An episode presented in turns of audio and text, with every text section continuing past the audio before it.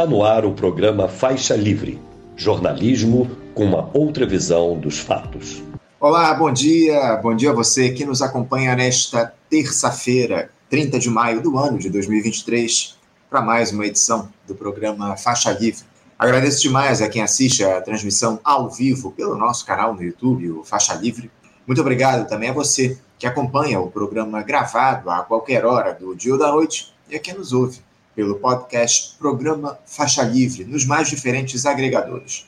Lembrando sempre que Faixa Livre é uma produção da jornalista Cláudia de Abreu, auxiliada por Érica Vieira e pela jornalista Ana Gouveia.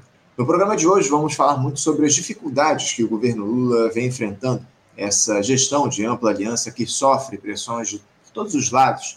E ontem surgiu mais uma, né, após a recepção que o petista deu ao presidente da Venezuela, Nicolás Maduro, Palácio do Planalto, elogiando aquele que chamou de amigo, criticando os países que se dizem democráticos e não reconheciam Maduro como chefe de Estado venezuelano, celebrando a volta do diálogo entre as nações e a atuação da América do Sul como um bloco. Integrantes do próprio governo avaliam que o Lula teria exagerado nesses gestos a Maduro, especialmente ao ter se referido como narrativas às acusações de que a Venezuela não vive sob um regime democrático.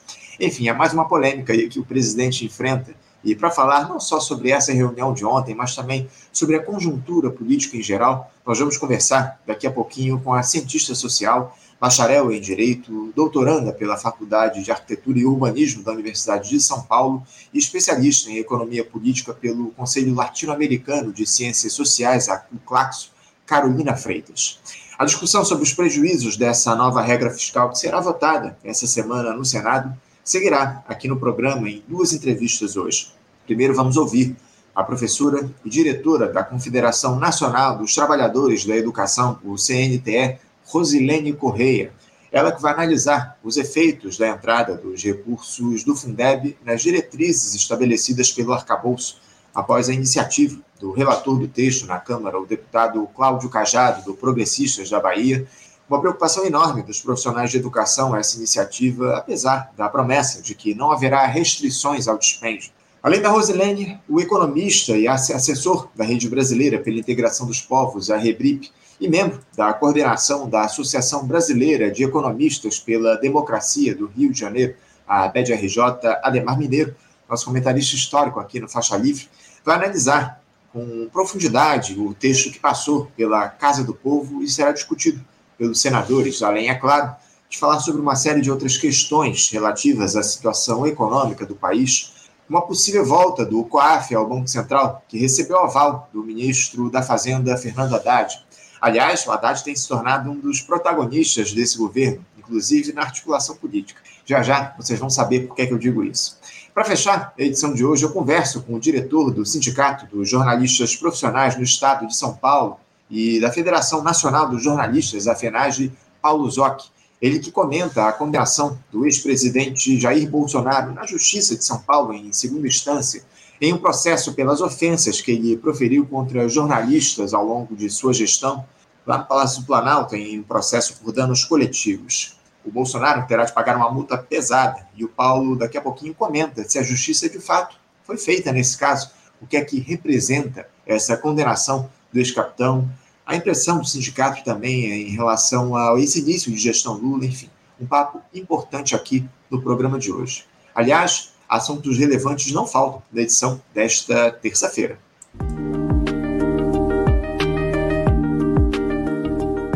E eu começo saudando do outro lado da tela nossa primeira entrevistada no dia de hoje, a cientista social, bacharel em Direito, doutoranda pela Faculdade de Arquitetura e Urbanismo da Universidade de São Paulo, a FAO da USP, e especialista em Economia Política pelo Conselho Latino-Americano de Ciências Sociais, o CLACSO, Carolina Freitas. Carolina Freitas, bom dia. Bom dia, Anderson. Bom dia a todo mundo que acompanha aqui o programa Faixa Livre. Um prazer estar aqui de volta. Prazer é nosso, Carolina, por contar mais uma vez com a tua presença no nosso programa de hoje. Muito obrigado por dialogar com a gente nesta terça-feira, Carolina. E a gente está aí meio a um processo de recuperação da identidade nacional a partir desse governo que assumiu em 1 de janeiro, Carolina, enfrentando suas próprias contradições, as escolhas que foram feitas no ano passado, durante a campanha eleitoral e também nesse início de mandato, e, acima de tudo, um processo de despolitização e desmobilização avançado da nossa sociedade que só favorece os detentores do grande capital. Nesse quadro de rebaixamento da esquerda que está colocado, Carolina, talvez o sinal mais visível seja essa celebração por parte da gestão federal de uma regra fiscal que comprime os investimentos públicos e nos deixa reféns, mais uma vez, da iniciativa privada. Carolina, se não dá para negar que a vitória do petista nas eleições do ano passado estabeleceu uma pausa na caminhada rumo ao abismo obscurantista representado por Jair Bolsonaro, até que ponto nós avançamos em um Brasil mais justo e igualitário? No balanço, em relação ao período pré-Bolsonaro, Carolina, a impressão desses primeiros meses de governo Lula é de que retrocedemos algumas casas a partir dessa conciliação. Olha, Anderson, na minha opinião, nós é, evitamos, brecamos, bloqueamos um abismo imediato mas é importante que se diga que a conjuntura que se inicia, talvez, a partir da semana passada, com as importantes votações que foram é, tramitadas no Congresso, tanto do ponto de vista da aprovação do novo, do novo marco, no, do novo teto de gastos, né, o novo arcabouço fiscal, bem como uma série de outras mudanças que foram impostas pela, pela Câmara dos Deputados, né, capitaneada pelo, pelo Arthur Lira, é, nos dá a indicação de que há processos mais longos, há processos mais subterrâneos, mais estruturais, eu diria, que é, saem, que emergem, né, que saem à luz só agora, nesse momento curto, do que a gente chama de um período conjuntural mesmo. Né? Então, o que eu acho que a gente vislumbrou, e acho que já quase exaustivamente, já foram feitas muitas análises sobre todos os impactos é, que esse novo é, calabouço fiscal vai, vai impor é, ao Estado brasileiro, ao governo Lula, do ponto de vista dos investimentos, do ponto de vista de todos os gatilhos que vão afetar imediatamente todo o funcionalismo público, mas também, evidentemente, a classe trabalhadora de maneira mais geral, porque é ela que vai sofrer os impactos né, de todos os direitos que vão ser cerceados por essa amarração fiscalista neoliberal, é, arquitetada pelo, pelo Haddad em conjunto ali com a elite né, financeira que a gente tem no país, acho que a maior conclusão que a gente pode tirar desse processo é que nenhum governo de conciliação de classes, como o Partido dos Trabalhadores experienciou nas gestões anteriores, será é, similar a partir de agora. Nós temos, desde o golpe parlamentar de 2015, talvez desde antes, né, a gente tem um processo de transferência de poder para o legislativo brasileiro. Ou seja, um governo de conciliação de classes, um executivo que faz uma frente amplíssima para poder se viabilizar, para poder ganhar as eleições, é, ele já não é mais um governo de conciliação de classes tal qual aquela forma que a gente conhecia antes, certo? Isso é muito importante da gente entender. Nós não vivemos mais num presidencialismo de coalizão. É por isso que eu também acho é, infértil, para dizer o mínimo, a gente só qualificar o que é, é a direção do bloco do Arthur Lira como centrão, né? Como se fosse um fisiologismo clássico ali. Nós estamos falando de um retrocesso gigantesco do regime político do país, que o Lula vai ter que enfrentar e está entendendo que, que vai ter que enfrentar até o final. Né? O problema é que parte do governo, metade do governo, não quer enfrentá-lo, quer se articular, quer se aliar a isso, a esse novo processo de, de cacife, de força do Congresso Nacional e topar essa nova governabilidade é, que pode ser expressa, entre outras é, entre outros fatos, né? É, pela, pela questão é, é, simples de que o Congresso hoje tem quatro vezes mais orçamento impositivo nas suas mãos do que tinha em 2014, 2015. Quatro vezes mais. Né? Em 2014 eram 8 bilhões de reais, nós estamos falando de 32 bilhões de reais. Então, nós estamos falando de um legislativo que governa. Uhum. É, como lidar com isso? Me parece que metade do governo topa, que metade do governo para seguir viabilizando o governo, acho que de maneira ilusória, pretende seguir é, se referendando por esse modelo. Acho que parte da, das alas mais críticas e até diria mais, mais experientes politicamente, que fazem parte ali de uma direção histórica do PT, entenderam já que esse vai ser um problema permanente que o governo do PT vai ter que enfrentar. Né? Uhum. É, então, acho que a gente está numa encruzilhada, nós estamos numa disjuntiva. Como nos portar diante de um novo modelo de governo? Né? Acho que se trata disso. Pois é, você me chamou muita atenção que você classificou esse novo modelo como não sendo de presidencialismo de coalizão. Você consegue identificar de uma maneira mais definitiva, ô, Carolina, qual é o modelo que a gente vive atualmente? Inclusive, essa é uma discussão que a gente vai fazer aqui no programa na próxima sexta-feira. Já quero até adiantar o tema do debate aqui do nosso programa de sexta-feira. A gente vai discutir qual o modelo qual a estrutura governamental, qual o modelo político que a gente vive hoje no nosso país. Você consegue identificar, se a gente não vive esse modelo de presidencialismo de coalizão, o que, que hoje se passa no país, Carolina, a partir dessa ascensão do Congresso Nacional cada vez maior? Eu acho que nós estamos vivendo os efeitos disso, os efeitos de quatro anos de bolsonarismo no poder, que institucionalizou isso muito melhor, que desenhou, que deu uma morfologia para isso, coisa que a gente não conhecia antes, da maneira como se colocou, da maneira como se impôs. Acho é, que a gente está nesse processo de transição a um impasse. Eu acho que o governo Lula é um impasse para este processo, para a consolidação deste processo, é, porque é um governo que foi eleito com um programa é, que não é o mesmo programa defendido pelo Arthur Lira, que foi um cabo eleitoral do Bolsonaro. Uhum. Né? Nós estamos falando de é, um bloco no poder que não é exatamente partidário e ele não é exatamente parlamentarista também. Eu acho que as emendas é, como poder, né, como viabilização, como veículo desse poder cada vez maior nas mãos do Arthur Lira, que foi, vamos combinar, quase um consenso na sua eleição para presidente da Câmara, né, há semanas atrás, é, o, que, o que caracteriza ele é um tipo de retrocesso que eu acho que não pode aproximar esse, esse modelo que a gente precisa farejar, que a gente precisa inferir, entender direito o que está se tornando. Né? Não, não tenho é, nenhuma qualificação, não defendo nenhuma conceituação para esse modelo, porque eu acho que, inclusive, ele está em movimento, está em processo de né, formação.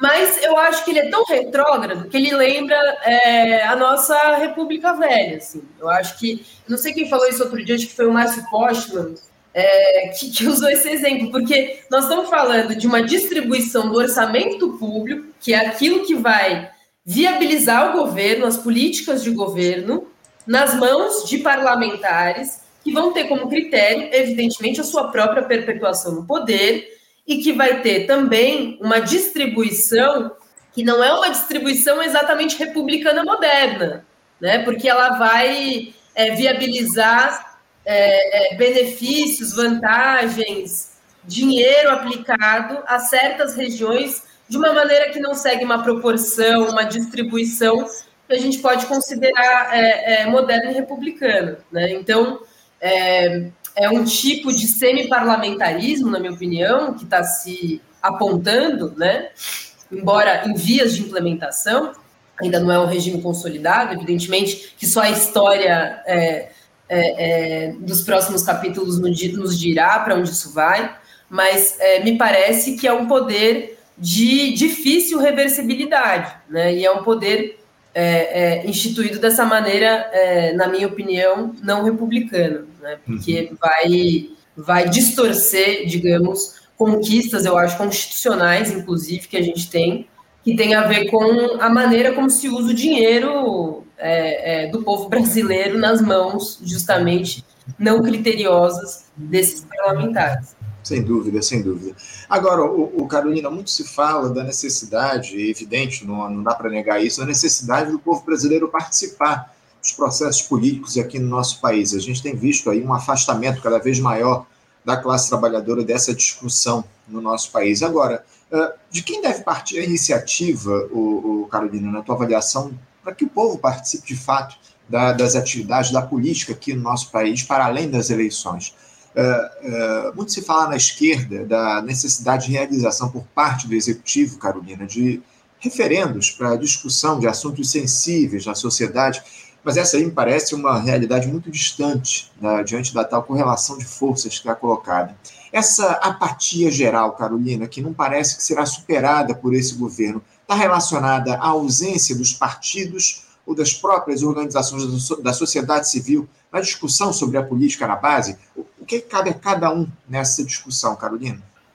Olha, Anderson, eu acho que nós vivemos anos terríveis de derrotas muito profundas e de uma reestruturação do modelo de acumulação capitalista que existe é, no Brasil. Né? Eu acho que são mudanças desde 2015, mais ou menos há oito anos, nós vivemos um processo que é muito fundante. E isso cobrou o seu preço em termos de mobilização social. Sem dúvida, nós vivemos historicamente, nessa história recente, um processo de desorganização, de desarticulação. Agora, nada é irredutível né, às lutas sociais.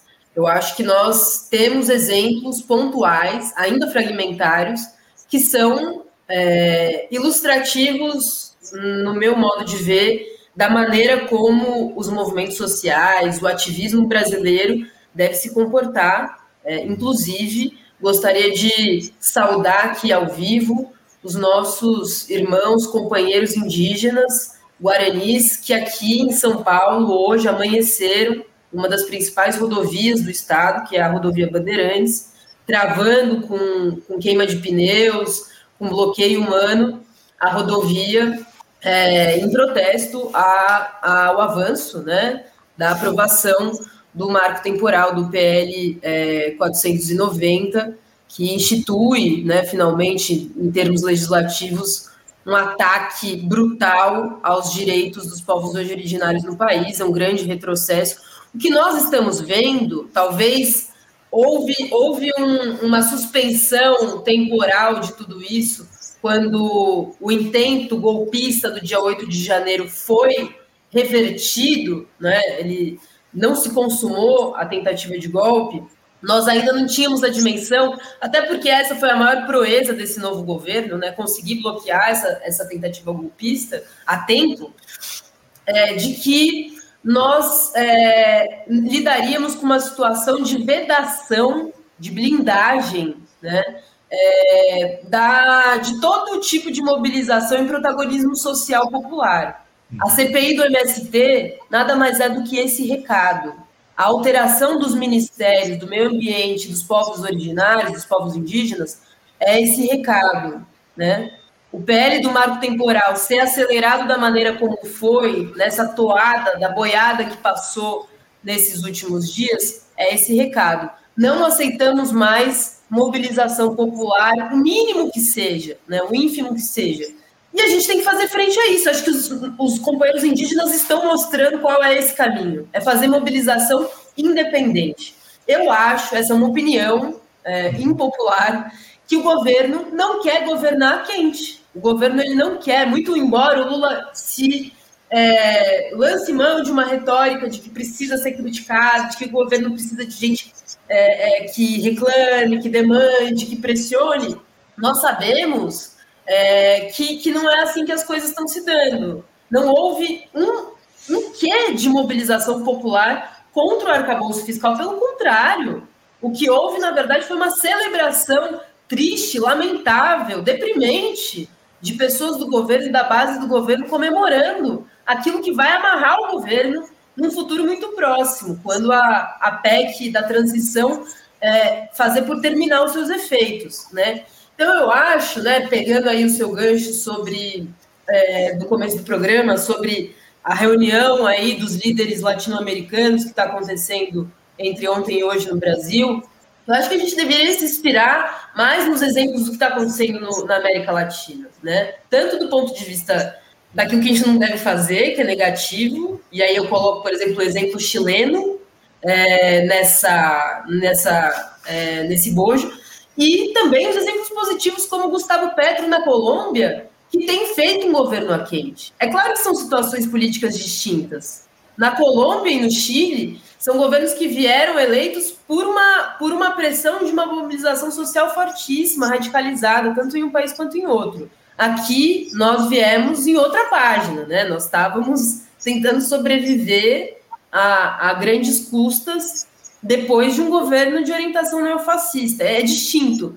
Mas o Petro, por exemplo, na Colômbia, que é um país que vive um processo é, histórico de, de, militarização, de conflito armado, né, um país conflagrado há muitos anos, o que, que o Petro tem feito para responder mais objetivamente a sua pergunta? Ele tem usado como princípio, porque ele entendeu que ele não vai governar se não tiver mobilização popular, ele entendeu que ele precisa territorializar a democracia colombiana, esse novo regime político em que ele aposta, esse pacto histórico é, que, ele, que ele porta, né, como projeto. Então, a territorialização dessa democracia, a participação direta das pessoas, não só por meio de consultas é, populares, mas também é, por meio de um governo localizado nos territórios onde há conflito, onde há, por exemplo, é, disputas de terra, porque é um país é, em que, assim como no Brasil, a reforma agrária é um elemento constitutivo de qualquer é, veia democrática que a gente pode pensar ali, é, é um governo que é, quis ampliar direitos, quis ampliar a participação estatal nos territórios, quis democratizar esse poder popular, né? Então, é, é por isso que ele tem conseguido avançar, é, confrontar a direita tradicional na Colômbia para fazer frente e conseguir implementar, dar passos efetivos na implementação é, do projeto que ganhou as urnas, né? Uhum. Então eu vejo ali um exemplo positivo do, daquilo que a gente deveria fazer aqui também. Carolina, você falou a respeito dessa postura do presidente Lula em relação a, a convocar as pessoas para se mobilizarem. Uh, você diria que essa, esse tipo de, de, iniciativa, de postura do presidente da República se dá a partir de talvez uma. Uh, não na, com a intenção, de fato, de chamar as pessoas para a rua, mas jogando para a torcida acima de tudo. Ele quer se colocar como a, a, figura mais à esquerda desse governo diante dessa coalizão de forças que está colocada?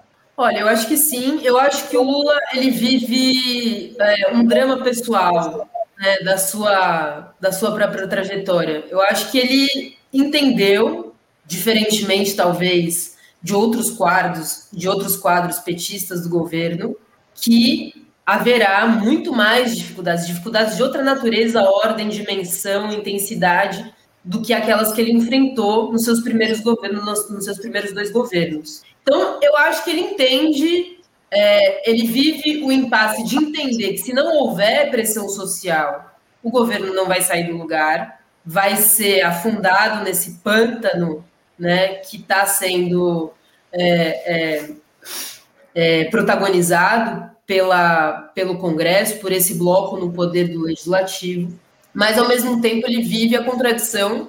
A natureza do seu governo não é uma natureza mobilizatória.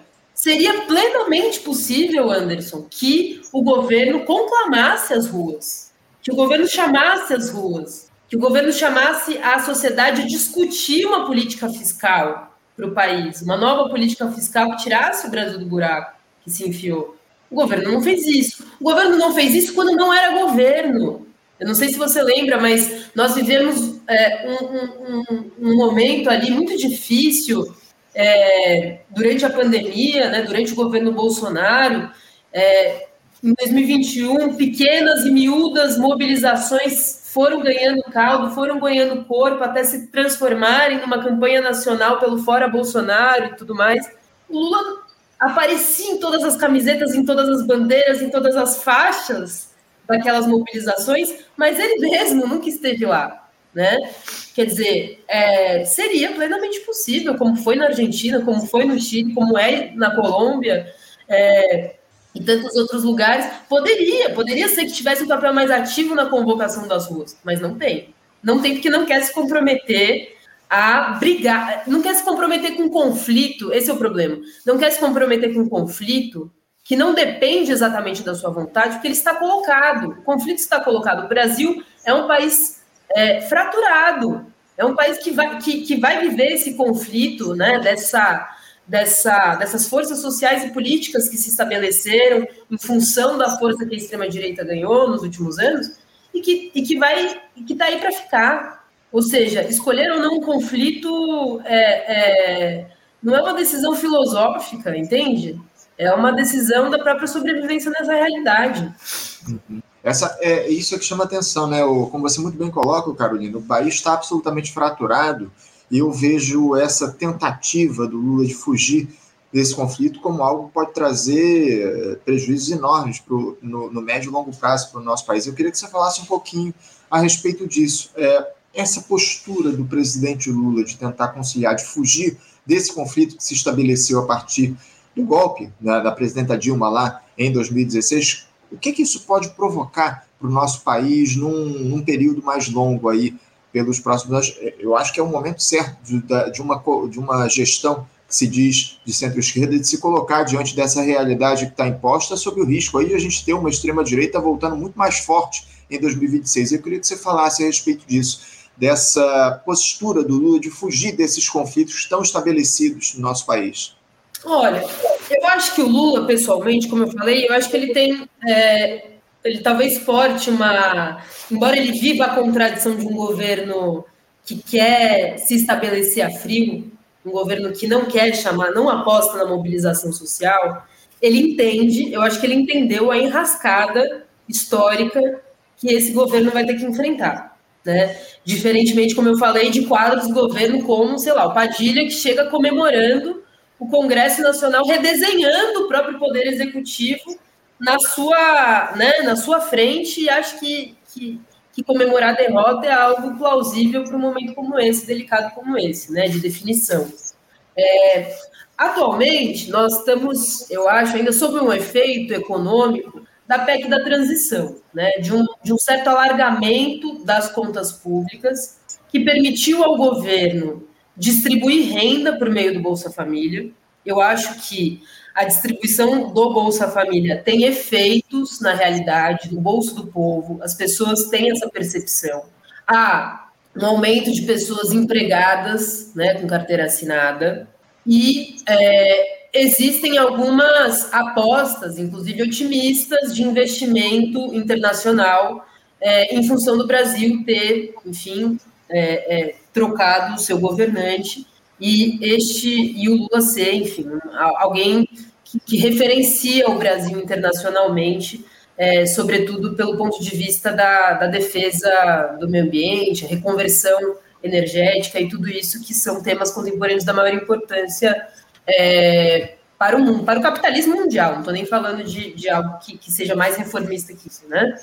Então, é um governo que atrai dinheiro. É, isso tem limites. A PEC da transição tem limites. Eu acho que a partir do ano que vem, nós passaremos a sentir dificuldades econômicas muito maiores, é, momento em que, aí sim, esse novo marco fiscal vai se fazer sentir, vai, vai fazer produzir as suas consequências, que são consequências é, é, é, de, de, de retranca dos investimentos, né, de retranca desse papel indutor da economia que o Estado pode cumprir, certo? Então, eu acho que a médio prazo nós sentiremos os efeitos econômicos. Se o Lula perde apoio popular, e eu acho que o apoio popular ao presidente está intimamente ligado ao desempenho econômico do governo, ao desempenho em termos de distribuição de renda, em termos de é, provimento de direitos sociais, saúde, educação, previdência, assistência, etc. Se isso se fizer sentir, aí nós estamos em péssimos lençóis. Estamos em péssimos lençóis, porque nós, pessoas, ativistas, críticas, à esquerda do governo, temos que cobrar nas ruas este governo em seu nome, em sua defesa. Porque do outro lado, o que nós temos é justamente uma extrema-direita, né, babante para voltar ao poder, eu acho que o intento de 2026 é, é 2026 com sorte, né? Porque a gente não sabe é, quais são, é, é, é quais, como vão se desenrolar os planos é, dessa, dessa força política no Brasil que tem um faro golpista, né? Inclusive, o arcabouço fiscal tem esse tipo de amarração política, de comprometimento político também, porque o Lula também pode ter seu poder questionado, né? É, caso não siga ali a risca essa nova regra fiscal e a gente possa viver de novo um processo similar àquele que aconteceu em 2014, 2015 com a Dilma. Mas é, eu acho que o desempenho econômico do governo será chave, será crucial para o futuro deste governo. Outra questão é o que as ruas dirão, o que as ruas farão, né? Porque ao mesmo tempo que a gente tem que criticar esse governo para que ele possa dar menos errado, é, nós teremos que defender esse governo caso é, haja qualquer tipo de plano mais incisivo dessa extrema-direita. Extrema-direita que, inclusive, Anderson, caracterizou, também pavimentou essa nova forma de governabilidade para este centrão. Né? O centrão não é simplesmente fisiológico. O centrão está aliado, alicerçado nessa nova força dinamizadora da política brasileira, que é a extrema-direita. Uhum. Né? Então, nós não estamos falando de gente que só tem garganta para berrar, a gente está falando de gente que tem poder efetivo no Brasil e conseguiu implementar a CPI dos atos golpistas, dos atos que eles mesmos prosferiram. Né? Então, quer dizer, é um pessoal muito ofensivo o tempo inteiro, que, pode cair, mas cai atirando sempre. Uhum. Então, nós, nós estamos numa. numa é, nós temos que saber o que fazer desde fora do governo, né? que é pressioná-lo para que ele dê certo. Ou seja, não é uma sabotagem ao governo pela esquerda, não é um fogo amigo, como é, é, existe uma franja ali, mais a crítica petista sempre é, agita, né? É, por exemplo, criticando o PSOL na sua postura de votar contra o arcabouço fiscal, entre outras coisas. Mas, na verdade, se não houver essa força crítica, se ela não ganhar massa, se ela não ganhar músculo durante esses anos aí de governo Lula, é, nós temos, como você mesmo disse, uma, uma chance bastante real e próxima de que a extrema-direita se refortaleça para subir ao poder novamente. É, o perigo que está colocado é esse, acima de tudo. Carolina, uh, o livro organizado por você, pelo Felipe Demier e pelo Douglas Barro, que é intitulado Junho e os 10 anos que abalaram o Brasil, 2013-2023, foi publicado pela Usina Editorial, ele está em pré-venda, mas eu ainda não quero falar sobre ele aqui não. A gente vai, eu prometo para você que a gente vai falar sobre ele assim que ele for lançado oficialmente. Mas eu trouxe esse tema à tona pelo seguinte: você ainda enxerga hoje no país os efeitos daqueles atos que explodiram sobre o argumento da redução do preço das passagens de ônibus? O que, que ainda está evidente na sociedade brasileira daquele processo, na tua avaliação? Eu acho que aquele processo ele é uma estampa das questões cruciais que foram se desenvolvendo na situação política brasileira e que nos trouxe até aqui. Na minha opinião, e o livro já é, é, introduzindo um pouco sobre, enfim, quais foram os objetivos nossos, a nossa preocupação em reunir textos sobre esses 10 anos, na minha visão, junho viveu o seu próprio processo de negação do, no, seu, no seu interior, né? Quer dizer, a negação de junho existiu enquanto junho estava se desenrolando é, do ponto de vista do que, que era aquilo potencialmente como força mobilizadora no Brasil, como uma expressão de uma nova classe trabalhadora, de uma nova geração política que já não está mais referenciada é, é, em um passado é, histórico, né, de ascenso, de ascensão é, operária, né, da, que vem do final dos anos 70. Quer dizer, é um país é, que viu ali, que vislumbrou em junho transformações que são muito contundentes do ponto de vista da luta de classes, né, que, que, que se coloca no país. É, eu acho que depois de junho houve uma série de expressões mobilizatórias dos movimentos populares, dos de baixo, que expressaram aquilo que junho abriu, né, como possibilidade histórica. E aí, nos últimos é, anos, nessa última década, a gente pode elencar quais foram essas mobilizações. A juventude, em 2015, ocupou as escolas em diversos estados brasileiros. É, em 2014, houve uma série de mobilizações de comunidades em ameaça de remoção pelos grandes eventos que, que aconteceram no país. O movimento indígena é, que a primeira e última fronteira contra o agronegócio em expansão nesses 10 anos também é, cumpriu um papel fundamental de resistência no direito à terra. É, nós temos nos últimos 10 anos uma ascensão muito impressionante que junho avizinhava, mas que ainda não estava exatamente consolidado, do movimento feminista, do movimento negro, do movimento LGBT, ou seja, do movimento anti-opressões, que se desenvolveu e teve uma, um protagonismo muito importante também nesses últimos anos, depois de junho. Nós tivemos mobilizações sindicais importantes, embora o movimento sindical brasileiro viva uma decadência histórica, uma derrota histórica é, é, expressiva com, reforma, com as contrarreformas, né, inclusive que se implementaram a partir do governo Temer.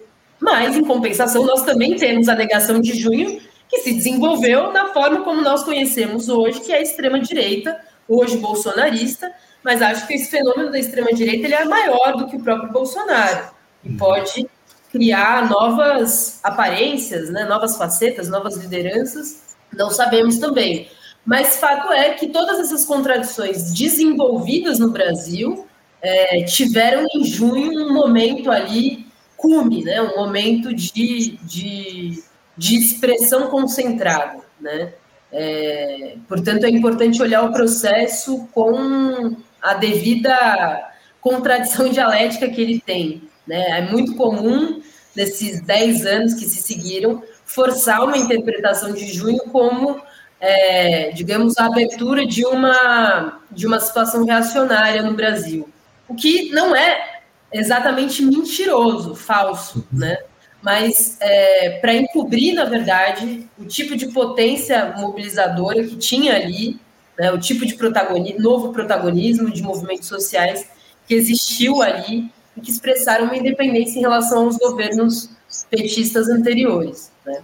É claro que junho não volta, né, Anderson? É claro que a gente, com um país com uma extrema-direita consolidada, bem articulada, como essa que a gente tem hoje, depois de anos é, terríveis que a gente viveu, é impossível pensar num processo que reproduza aquele conflito social, né?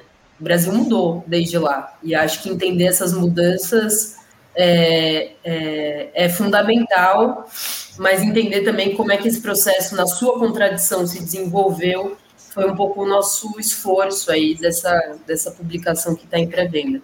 Claro, claro. Não, é, e a gente, inclusive, como citei aqui, vai fazer o lançamento quando ele estiver sendo lançado aqui no Rio de Janeiro. O, o Carolina, eu queria mudar um pouquinho de assunto para tratar, talvez, do, do, tema mais importante aí né, nessa dinâmica da política no dia de ontem, que foi a visita do presidente da Venezuela, Nicolás Maduro, no Palácio do Planalto. Visita aí cercada de polêmica e que foi muito criticada pela grande imprensa aqui do nosso país. Essa foi a primeira vez desde 2015 que o líder venezuelano vem ao país e a tônica do diálogo entre o Lula e o Maduro foi a necessidade de integração do continente para além do comércio. O próprio Maduro pediu para que nunca mais fechem as portas entre Brasil e Venezuela. Nós sabemos bem, Carolina, que essa fragilidade político-institucional na América do Sul se dá pela influência de forças externas, especialmente do imperialismo estadunidense. Você vê espaço para superação dessa dependência no, no, médio prazo, Carolina, a partir dessa volta do Lula à presidência do país mais importante do continente? E outra, até que ponto essa unidade dos países sul-americanos pode nos oferecer vantagens estratégicas no diálogo com o resto do mundo em um momento onde a polarização se amplia, Carolina? Olha, Anderson, eu acho que é, o Lula ele vem seguindo uma, pelo menos do ponto de vista da política internacional, uma, uma posição, uma postura é, que eu acho que é significativamente independente e importante. A América Latina passou, né, a América Latina é um lugar no mundo que passou por é, também atravessou mudanças importantes que têm a ver com o peso da extrema direita mundial também residindo aqui no continente. Né? É, o que nós temos hoje o fato é que principais países do continente, México, Colômbia, Brasil, Argentina, Chile, estão sendo governados por governos de centro-esquerda, né? Uma orientação à esquerda.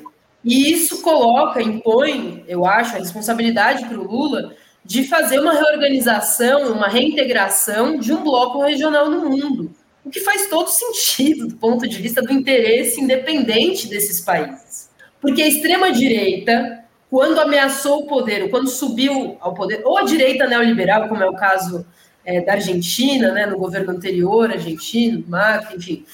Mas o, o, papel que a direita cumpre no continente é de manter o continente como é, um lugar subalterno, dependente, é, de mera exportação de commodities, né, para o centro econômico no mundo, imperialista.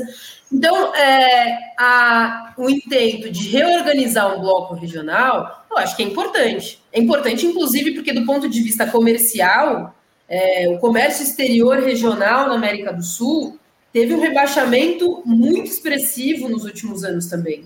Então, reaver o comércio internacional, as trocas é, das balanças comerciais, é uma coisa é, que está correto, na minha opinião. Né?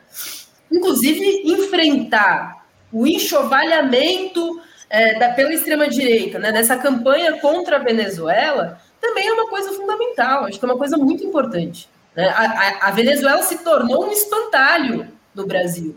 Né? Assim como Cuba, a Argentina, até na campanha eleitoral, também se tornou um pouco é, uma Venezuela, né, desse ponto de vista de uma propaganda é, é, extremista e tal. Eu acho que é, é, super importante que, que haja essa, essa reconfirmação, do, essa reafirmação da importância da Venezuela se integrar novamente ao Mercosul, né, de maneira é, é, se integrar aos BRICS, porque, veja, é uma coisa que. É, é, primeiro, eu acho que nós temos que ser contra, independentemente da posição mais crítica ou menos crítica ao governo venezuelano, nós temos que ser contra embargos, bloqueios econômicos a um país que vive uma situação séria econômica, né? De miséria, de fome, de, de, de uma série de provações que tem a ver com um degringolamento da economia do país por causa dos bloqueios país que viveu um enxugamento de 75% da sua economia nos últimos anos. Não é pouca coisa. Nós temos que ser contra isso, evidentemente. Né? É, se a, o protagonismo latino-americano puder auxiliar nisso, é, melhor. Outra coisa, nós temos uma, é, uma inserção cada vez maior da participação chinesa na economia desses países. E a China faz o quê? Está fazendo acordos bilaterais, muitas vezes, econômicos pontuais com cada um desses países. Você ter um bloco integrado, regional, que possa fazer frente, força, numa negociação com a China, é muito mais interessante para esses países também. Né? Quer dizer, então, do ponto de vista pragmático, do comércio exterior, eu acho básico fazer o que o, que o Lula resolveu fazer reunindo os países aqui, aqui no, no Brasil. Né? É, então, acho que tem a questão política, né, é, evidentemente, que tem a ver com o imperialismo, que tem a ver com esse boicote à Venezuela, e tem a ver também com, com algo que tem a ver com o nosso país, né? É, é, tem a ver com, com, por exemplo, a entrada e, e, a situação dos venezuelanos no Brasil, de dezenas de milhares de pessoas nas nossas fronteiras, e, que, portanto, reaver um, uma representação, uma, uma uma forma de lidar, né, de uma maneira mais solidária, fraterna com a Venezuela, como houve no gesto é, da Venezuela é, exportar oxigênio na da pior fase, da fase mais crítica que o Brasil viveu durante a pandemia, é importante. Eu acho que ressignifica a política internacional de uma maneira positiva, na minha opinião.